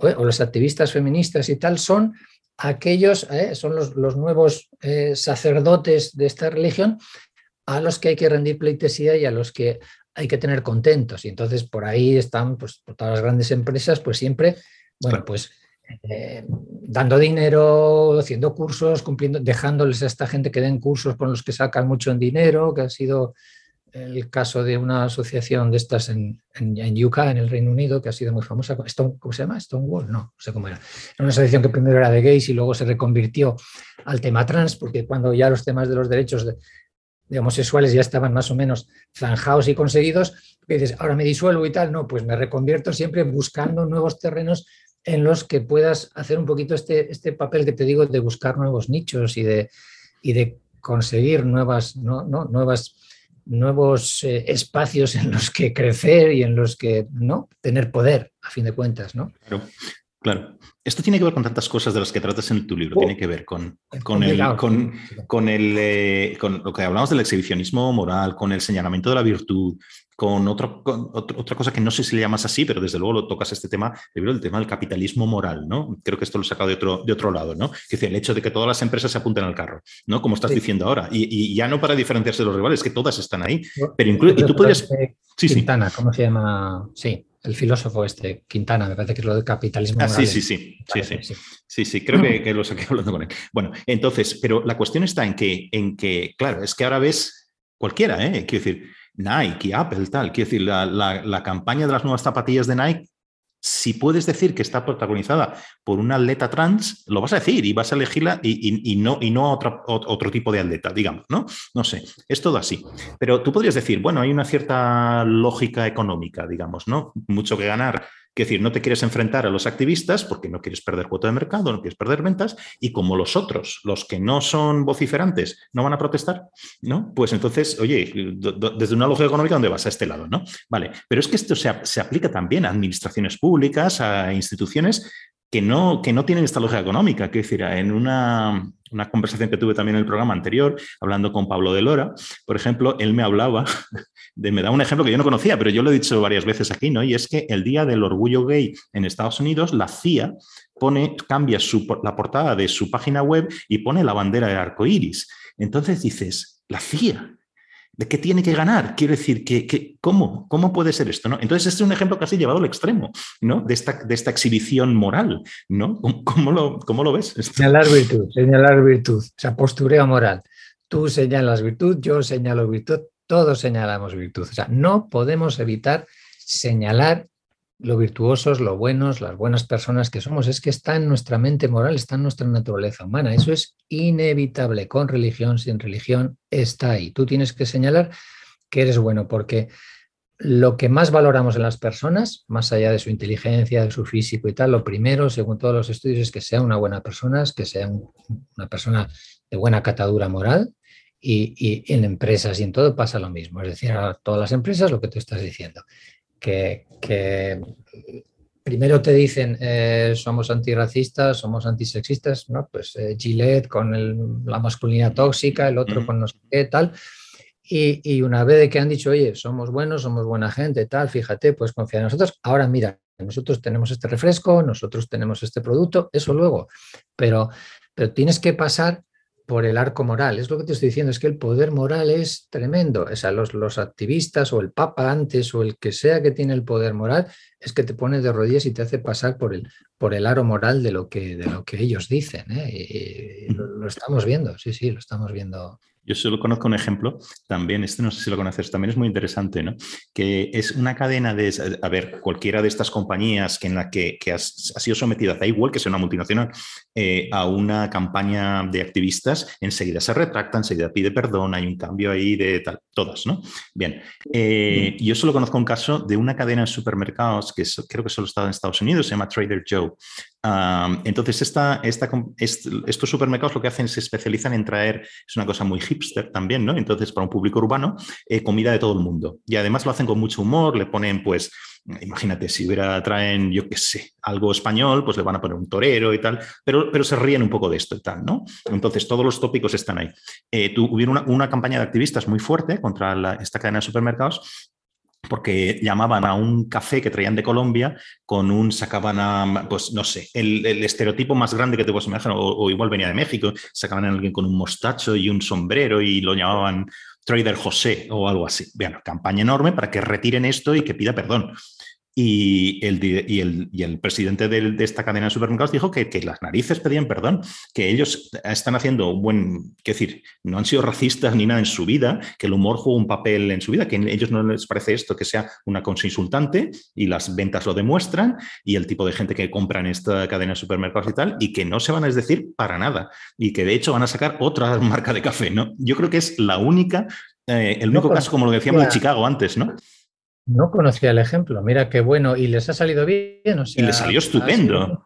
Estupendo, claro, mucho vocifera, aquellos pues redoblaron y tal los activistas, pero yo creo que incluso subieron las ventas y tal, y en fin, y no hay, pero además es que el público al que va dirigido, estas son las, muchas de las ironías que encontramos en esta historia, ¿no? El público al que va dirigido son gente progresista de ciudades eh, que viven en, ah, de gente sobre todo que vive en las ciudades, entonces, pues gente normalmente de izquierdas, normalmente el liberal, que se llama en Estados Unidos, ¿no? Quiero decir que serían los que tenían que estar ofendidos por esta historia, pero que no lo están para nada, porque esto es una cosa exagerada y ridícula. He leído sobre alguna otra empresa, algún otro caso que ha habido una empresa relativamente grande, de ciento y pico trabajadores, Estados Unidos y por ahí también, ¿eh? que el tío dijo, mira, aquí no va a haber adoctrinamientos en esta empresa en cuanto a cursos de estos de antirracismo, de blancos, etcétera, y el que no esté a gusto que se largue de la empresa. Y, sé que hubo mucho revuelo por ahí y tal y tal, pero al final parece que el hombre se ha salido con la suya y aquí venimos a trabajar. Quiere decir, no venimos a que nos adoctrinen, ya venimos a adoctrinarnos de casa. El que sea budista viene de casa budista, viene eh, islamista, viene cristiano o viene ateo. Cada uno tiene sus ideas y aquí venimos a trabajar. Y lo tenía clarísimo. Y creo que le ha salido también bien, ¿eh? ha habido mucho revuelo, muchas críticas. Si hubiera más casos de estos, pues igual podríamos ir parando ¿no? todo, este fenómeno, ¿no? toda esta calentamiento moral y toda esta hipermoralidad, ¿no? Que, yo creo que hay que pararla, hay que pararla porque, porque, porque nos va a destruir, o sea, nos, nos está llevando a enfrentamientos, a polarizaciones y vamos a acabar mal. Por seguir un poco con lo del tribalismo, si quieres, eh, hay una parte también que me interesa mucho en tu libro, que es que, de nuevo, hablando de, de Allen Buchanan, hablas del tribalismo intersocietal eh, frente al tribalismo intrasocietal. Esta parte es, es, muy interesante porque también tiene un montón de aplicaciones a, lo que estamos viendo en todos lados. ¿no? Entonces, eh, concretamente me interesa, creo que Buchanan lo llama el tribalismo intrasocietal puro, ¿no? esta, esta cosa de la generación de divisiones sociales podríamos decir, sin base ninguna o de que las, sacamos del aire, ¿no? Digamos, ¿no? Entonces, aquí yo no sé, tú me dirás, ¿eh? Si estoy, digamos, estirando demasiado el argumento, ¿no? Pero en, otra, en otro programa que entrevisté a Juan Claudio de Ramón, eh, estamos hablando del... Eh, estamos hablando de, bueno, una parte de la izquierda en España, etcétera, ¿no? De cómo, y de, y sobre todo esta esta también epidemia de llamar a todo el mundo fascista y de que todo sea facha y fascista, etcétera, que esa es otra también, ¿no? Entonces, bueno, pues todo el mundo ya es Exacto, ¿no? Entonces, esta, estas cosas que también tocas todas estas cosas en tu libro, de, alguna forma, ¿no? Eh, y pues estamos hablando, ¿por qué? ¿Por qué esto, no? Y entonces, allí Juan Claude me decía, eh, es que hay, hay, una cosa que es que la izquierda perdió, a ver, Estamos hablando de, las dictaduras, ¿no? Hay dictaduras que se derrocan y hay dictaduras que siguen y en el caso de España, pues Franco murió en la cama, ¿no? Entonces ahí no ha lugar a, reclamar que se acabó con la dictadura, porque realmente la dictadura murió cuando, el dictador murió, ¿no? Entonces, eh, claro, entonces, pero quedan las ganas, digamos, una cosa como psiquiatra esto lo puedes interpretar de muchas formas, seguro, ¿no? Queda una cosa así flotando, que es que esas ganas de haber ganado la guerra civil, ¿no? Estoy un poco eh, repitiendo, ¿no? Lo, que, el argumento de, Juan Claudio, que me parece súper interesante. Entonces, para ganar la guerra civil hoy, digamos, tú tienes que convertir a la mitad de España en fascista, ¿no? Entonces, yo no sé, por eso te decía, si no estoy estirando demasiado el argumento, ahora tú me dirás, ¿no? Sería un buen ejemplo esto de lo que tú llamabas, de lo que llamas en el libro, lo que puedan llamar el tribalismo intrasocietal puro, el, inventarse ahí algo para un poco, eh, digamos, con, una cierta intencionalidad, ¿no? Eh, no del todo, porque aquí fíjate que ya hay una diferencia anterior que viene de la guerra civil, la de la guerra civil, ¿no? Entonces ya ese sería un poquito reeditarlo, o, es como en Estados Unidos, ¿no? Quiero decir que hay cantidad de cosas que siguen existiendo, diferencias entre norte y sur y tal, que, tienen, se las podemos eh, retrotraer a, aquella época.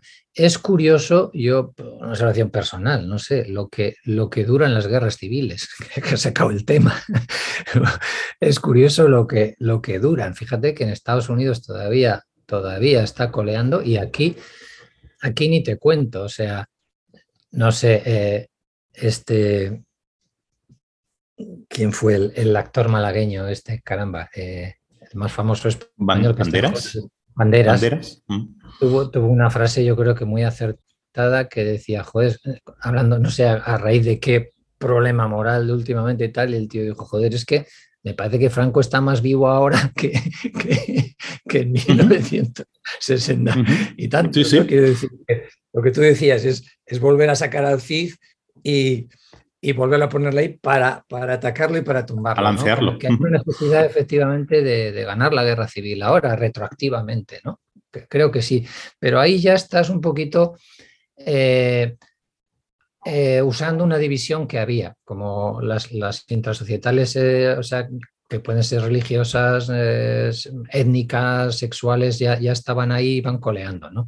Y aquí esas diferencias se han transmitido en las familias, se han transmitido en los pueblos, en tal, y entonces esas, esas divisiones estaban un poquito ahí y se vuelven a, a, reeditar y a utilizar para dividirnos, para separarnos, para decir, eh, tú eres de los malos y yo soy de los buenos. Y, y para descalificarte en el discurso político, para echarte el discurso político. Tú eres franquista, tú eres tal, tú eres Hitler, tú eres fuera, ¿no? Quiero decir, es un poquito pues una maniobra clara para, para, para descalificar al contrario en este caso desde el punto de vista de la izquierda, que evidentemente lo hace la, la, derecha también. Yo todo lo que Sí, sí, era un ejemplo solo. ¿eh? Que yo a veces en el libro me meto con los woke, me meto con, con, con, algunas izquierdas, vamos a decir, más posmodernistas y más radicales, si quieres, o más extremas, que a veces me han criticado, que, que, no igual pongo tantos ejemplos de derecha. Yo creo que todo lo que digo vale igual para derechas e izquierdas. Es la, de acuerdo. Es, la mente moral humana, nos va a pasar a todos. Y yo en el libro intento humildemente, porque tú has nombrado a Haidt, a Haidt yo le admiro porque es un hombre que intenta eh, unir puentes, que intenta Sí, sí. unir a la derecha con la izquierda, que intenta tender puentes, ¿no? Y, y yo a mi modo creo que es lo que intento también, es, es un poquito que, y en Twitter y tal, todo lo que tuiteo de estudios políticos y tal, decir, oye, que la derecha es autoritaria, pero que la izquierda también es autoritaria, que hay sesgo de confirmación en la derecha, pero que también hay en la izquierda que estar atentos, es decir, fijaros, o sea, no, no, nosotros somos los más listos, somos los buenos, estos son tontos, es decir, cuidado, que esto, estos temas morales nos pasan a todos los seres humanos, es. seamos de derechas, de izquierdas, de centro, ojo con esto, yo, yo eso es lo que intento transmitir y tender puentes un poquito para cualquier ideología política, ¿no? Entonces, lo que nos está dividiendo intersocietalmente ahora mucho es lo que comentó en el libro, es la ideología, es decir, es buscar ideologías que nos separen, ¿eh? que nos... Que nos y, y- y bueno, lo que tú decías, pues bueno, sí, lo de la guerra civil se está utilizando todavía ¿eh? muchísimo y se va a seguir utilizando, pues porque te permite ya tener la superioridad moral, lo que te decía antes, ¿no?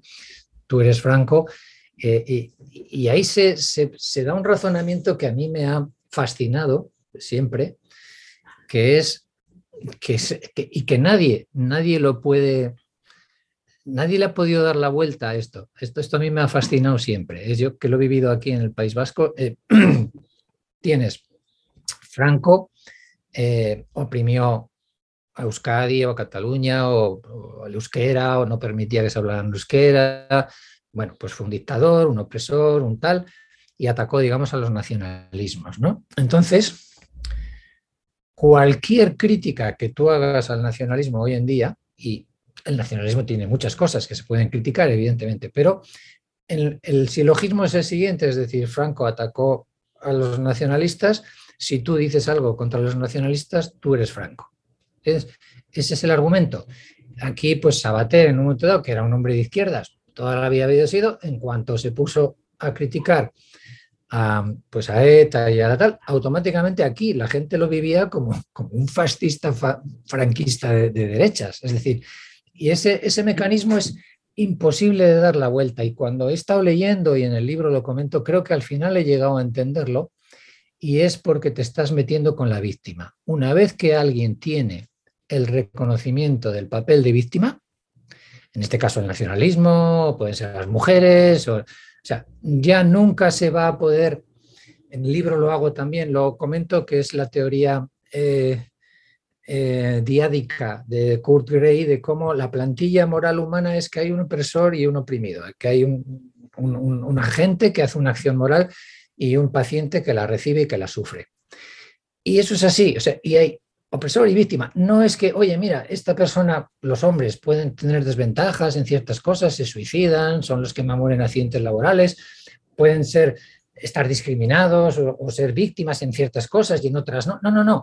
No se puede matizar, no hay grises morales, hay blanco moral y negro moral. Se acabó. Y en el momento en que tú te metes con una víctima y el nacionalismo ha conseguido esa categoría de víctima, cualquier cosa que digas tú absolutamente te convierte en franco. Con lo cual te estás quitando, te viene, te viene de perlas para quitarte a un enemigo político. Claro. Nadie, nadie te puede criticar, ¿me entiendes? Yo, yo creo claro. que los tipos van un poquito por ahí. ¿eh?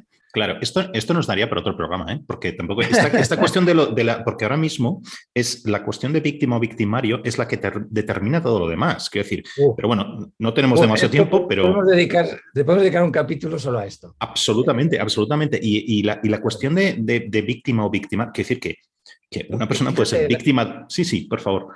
El tema por, por abundar un poco en esto. El, el, juicio que está habiendo de Johnny Depp con, Sí, con la su mujer pareja, Amber, Amber, Amber Heard o algo así. Amber Heard o algo así. Estamos viendo ahí, bueno, cada uno hará la lectura que sea, pero estamos viendo ahí que no hay un victimario claro y una víctima clara, sino que los dos acuden y los dos reciben, ¿vale? Que esto es, por otra parte, muy, muy frecuente en la violencia de pareja, que es bilateral con, con mucha frecuencia, ¿no? Veremos a ver qué pasa al final o qué sentencia hay, pero volvemos a lo que te decía, que la mente moral humana es muy difícil que diga, oye, Johnny Depp ha sido victimario en estas cosas y tal, pero también ha sido víctima en esta, Amber ha sido victimario en estas cosas y también ha sido víctima en esta, y vamos a intentar un poquito. No, no, no, o sea, aquí probablemente lo que pasará al final es que alguien es el bueno y alguien es el malo. Tendremos que convertir todos esos grises en blanco y en negro. ¿eh? Esto es, eh, pero es que esto está Está pasando a todos los niveles. ¿eh? Esto es para dedicarle efectivamente un, número especial. Lo, a esto. lo, que tú decías, lo que tú decías, el, el, como, como no se pueden ser las dos cosas, quiere decir que es lo más normal, que, que, que, el mundo es complejo y que hay situaciones de todo tipo. Un moral que se llama en la teoría de Corbel el encasillamiento moral. Tú quedas encasillado. En este caso, por ejemplo, los hombres han quedado encasillados como opresores, víctimas, machistas y qué tal. Y un hombre no puede ser víctima de violencia de pareja, no puede, o sea, ¿me entiendes? cosa que es falsa, porque evidentemente te mando toda la bibliografía que quieras de que eso efectivamente es así, que las mujeres también se acuden y son victimarias de, violencia de pareja. Pero, pero es que es como. Pablo, esto que acabas de decir te, te, coloca en la categoría facha inmediatamente. Ya lo sabes, ¿no? Sí, de, machista, directamente. sí, sí. sí. Eh, bueno, pero como no soy religioso, no, no, creo en dogmas ni en cosas de estas, me da igual lo que digan, ¿no? Quiero decir que, es, lo interesante es cómo es la mente humana, cómo vemos las acciones morales y cómo encasillamos en, una, en, en un opresor y en una víctima, en un agente y en un paciente. Y, esto es, flipante verlo en cantidad de cosas. Y, no sacas a la mm. gente de ahí. Es lo que te a decir. O sea, una vez que tú tienes la categoría de víctima, hablamos de la mujer, hablamos de los negros, hablamos del nacionalismo, son incriticables, son, no puedes decir nada. O sea, está a otro nivel de superioridad moral y lo que ellos dicen va a misa, tengan o no tengan razón. Es que no se puede discutir el discurso de una víctima. La víctima tiene razón por definición. Claro, y la propia víctima la utiliza todo lo que quiere. Entonces, lo que estabas diciendo, eh, el nacionalista oprimido en algún momento, no puedes oprimir. Es impensable que oprima ahora. Oiga, pues señores, mm, tenemos muchos ejemplos en España donde se oprime una parte de la población que es mayoritaria además, ¿no? Bien, esa es una. El, eh, lo, que decías de los hombres y las mujeres. En Canadá el ejemplo de mm. siempre clásico era, porque yo esto lo he estudiado y lo he mirado y, lo y también me toca de, de, primera mano, digamos, nadie escucha a las mujeres que son eh, parte de una comunidad indígena. Nadie les escucha cuando dicen que la comunidad indígena tiene unas normas ancestrales que las, que las oprime. Y, por eso todas las que pueden se salen del grupo con un coste tremendo y se van a vivir a una ciudad donde son ya no parte de una comunidad o de un grupo étnico, sino un canadiense, digamos, una canadiense. ¿no? Esto no se escucha jamás, porque los indígenas son víctimas. Claro, eso ha pasado, yo lo he leído efectivamente, no era en Canadá, creo, creo que era en Estados Unidos, pero efectivamente había mujeres que se estaban quejando de violencia de pareja por parte de sus, de sus maridos o de sus parejas o de sus hombres, y, nadie entraba a, a meterse con estos hombres porque estos hombres es una minoría oprimida, es una víctima y no lo podía tocar, lo que tú estás diciendo, ¿eh? es así, es, es, otro ejemplo de lo que te claro, Y supera ideologías, ¿eh? quiero decir, que parece, para alguien que se queje de que esto va, eh, pues no sé, atacando a la gente de izquierda o lo que sea, que yo no creo que el nacionalismo sea una cosa de izquierda, todo lo contrario. Pero bueno, eh, vamos a otro lado, quiero decir, como los judíos han sido perseguidos durante toda la historia, digamos, cualquier cosa que haga el, el, el gobierno eh, israelí respecto a cómo trata a los palestinos en las zonas ocupadas, digamos, esto no se habla tampoco. Hay una parte que lo habla, digamos, y otra parte para las cuales los, el pueblo judío va a ser siempre víctima y sus representantes políticos siempre lo van a hacer bien y, esas acusaciones son infundadas. Siempre es así, se queda igual de izquierda o derecha, da igual. ¿no? Lo, otro es más complicado, meterte en grises de que efectivamente hombres y mujeres pueden ser lo que, que los israelíes han sido víctimas, pero también están siendo verdugos en ciertas acciones y en ciertos actos que están haciendo que son pues, pues discriminar terroristas donde están atacando a gente indefensa y tal con, el poder del Estado etcétera y que en ese caso son ellos los victimarios. Pero meterte ahí en tema de grises nuestra mente moral no lo lleva bien. No no no le cuesta mucho le cuesta mucho ser objetivo e intentar analizar las cosas. Nos cuesta mucho ¿eh? es muy difícil. Oye, como llevamos un buen rato hablando, te voy a hacer, si quieres, una última pregunta y que es, también nos abriría, abriría otro, otro programa, ¿no? Pero digamos, ¿no? Hablas en todo el libro, ¿eh? es algo que permea todo lo que estás discutiendo, digamos, pero empiezas, mm, mm, por eso es lo que decía al principio, ¿no? Que es muy interesante tener esta base primero para luego hablar de todos estos ejemplos que estamos diciendo, ¿no? De la, eh, eh, cuando tienes una visión darwiniana, lo llamas tú, de la moral, eh, cuando hablas mm. de la, moral como algo derivado de la evolución, por ejemplo, o de la selección natural, eh, o cuando dices que la moralidad tiene una base neurológica, todo esto es una visión dura, creo que es también tu expresión, una visión dura de la moral, ¿no? Es decir, porque ni nos podemos poner en Dios, ni hay una base objetiva, ni hay nada, ¿vale? Es todo, tiene que ver con nuestra evolución en el mundo, digamos, y en los diversos contextos en los que hemos vivido y evolucionado, ¿no? Bien, entonces, Aquí uno se, se, puede plantar y decir, mira, es que no podemos salirnos del camino trazado por, por, por, la evolución, ¿no? Digamos, es que un poco que está marcado ya, ¿no? Pero al mismo tiempo sabemos que hemos desarrollado normas culturales que en muchos casos, si quieres, vencen a, lo instintivo. Lo estoy poniendo un poco de una forma este, pero, pero vamos, estoy pensando, vence a, los instintos naturales o a la naturaleza, o lo que sea, ¿no? Con muchas tiranteces, con no pocos problemas, ¿no? Aquí estoy pensando, pues, toda la obra de Freud entera, ¿no? Que es el malestar en la cultura, de este tipo, hablando de estas cosas, ¿no? Bien, entonces aquí te planteo, si quieres, dos cosas para acabar, ¿no? Eh, ¿En qué medida podemos llegar a superar nuestros instintos o la naturaleza o esta evolución, podríamos llegar a desarrollar una moral que no estuviese basada en la evolución o que no lo estuviese al 100%. Por ejemplo, ¿no es eso lo que de alguna forma nos plantean los partidarios de, la teoría social crítica, ¿no? El, hombre nuevo, la mujer nueva o, algo así, ¿no? Igual que nos lo planteaban los marxistas antaño, ¿no? Vamos a crear el hombre nuevo, ¿no? Quiero decir, vamos a, pasar como un bulldozer arrasando por la evolución y nosotros creamos la moral, ¿no? Eso es una cosa. ¿Hasta qué punto podemos hacer eso? Y lo segundo, una cosa muy interesante que dices hacia el final del libro que dices, superamos el, tribalismo con objetivos comunes, cuando cooperamos, cuando trabajamos juntos por un objetivo común. Y aquí te planteo, si quieres esto abriría casi otro, otra edición de esto que podemos tener otra entrevista eh, en el futuro. ¿Qué pasa cuando ya no hay un objetivo común o cuando no hay muchos objetivos comunes? Por ejemplo, las sociedades individualistas occidentales, bueno, ahora tenemos, eh, tenemos una guerra, hemos tenido una pandemia, quiero decir, parece que volvemos un poco a la realidad, ¿no? A poner los pies en la tierra. Pero hasta hace poco nos regodeamos todos en el, hedonismo, ¿no? Eh, tenemos generaciones que, han vivido, que no han vivido guerras, que no han pasado hambre, ¿no? Entonces, ese individualismo del que yo solo miro por mí, ¿no? Y he venido aquí a disfrutar. Cuando, eso, un poco que ya no hay esa argamasa, ya no hay un proyecto común, afortunadamente también porque vivimos en paz y todas estas cosas, ¿no? ¿Qué pasa en esos casos cuando ya tenemos objetivos comunes? Son las dos preguntas. que nos, los inventamos. Esto es el fenómeno que se llama de René Girard lo llama, como lo llama, del cuando sacrificas un cordero para el chivo expiatorio.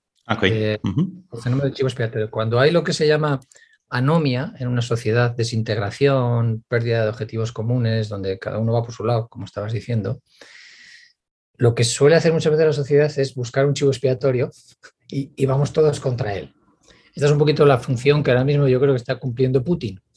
Putin nos está uniendo a todos contra o el COVID en su momento dado, el virus o lo que sea. Es decir, de alguna manera te inventas una narrativa ¿no? donde hay un, un problema y entonces ese chivo expiatorio lo que hace es que todo el mundo, en vez de luchar entre nosotros o dispersarnos, pues nos unimos luchando contra eso.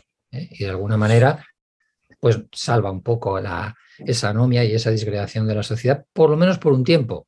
Luego, vete a saber, más adelante habrá que buscar nuevos, nuevos chivos eh, expiatorios, ¿no? Y viendo la primera parte, eh, ah, bueno, habría dos, niveles. A un, nivel muy íntimo no podemos cambiar lo que ha hecho la evolución en el sentido de que la moral es un instrumento para la cooperación. Eso me parece a mí que es así y es como es, pero eh, cuando pensamos un poco entre pensamos un poco que lo natural o instintivo es malo y que la cultura es buena y que con la cultura vamos a corregir. Yo creo que nuestra naturaleza es dual, o sea, cuando se nos pregunta si somos jóvenes o rusos, si somos buenos o malos, yo creo que somos las dos cosas. Dentro de la naturaleza humana está el potencial para ser agresivo y está el potencial para ser súper colaborador, súper cooperador. Es decir, y, muchas veces cuando los hombres y mujeres interactuamos en cantidad de situaciones de la vida, lo que nos sale de entrada es ser buenos, incluso en interacciones que vamos a tener con una persona una única vez, ¿eh? que a veces es difícil de entender, porque vas por Canadá y paras en un sitio y dejas una propina de la leche cuando igual no vas a volver allí nunca, ni te va a atender el camarero al día siguiente o lo que sea, ¿no?